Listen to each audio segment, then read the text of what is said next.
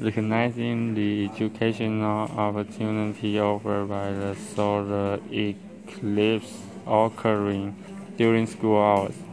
Principal Sharon Daniels sends a memo to her elementary school faculty.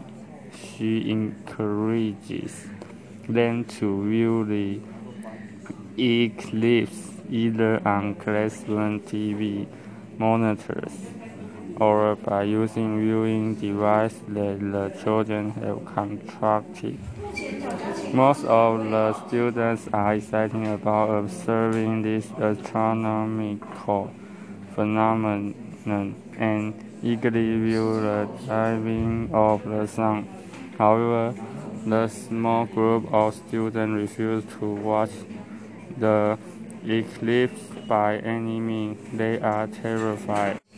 The children were Hmong people who immigrate here from isolated mountain villages in Laos after the Vietnam War.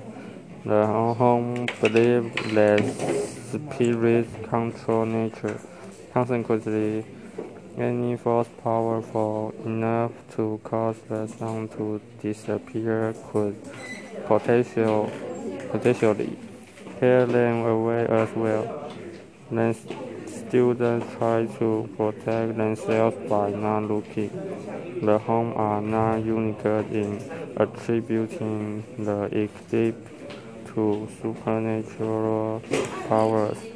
In Taiwan, when a solar eclipse occurs, they say that the sky dog is eating the sun. Consequently, many Taiwanese go outdoors and beat guns to chase the sky dog away. In addition,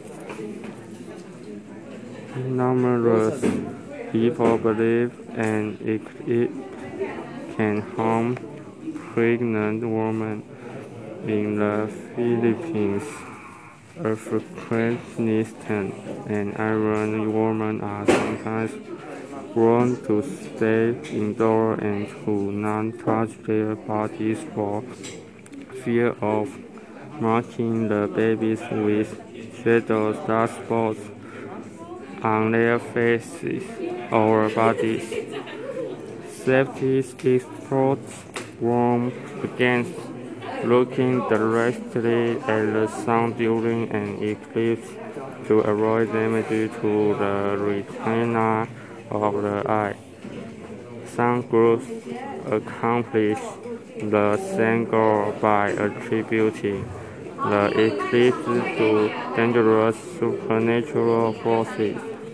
Since the safety goal is satisfied, it is best not to encourage people from this group to look at the eclipse through artificial means.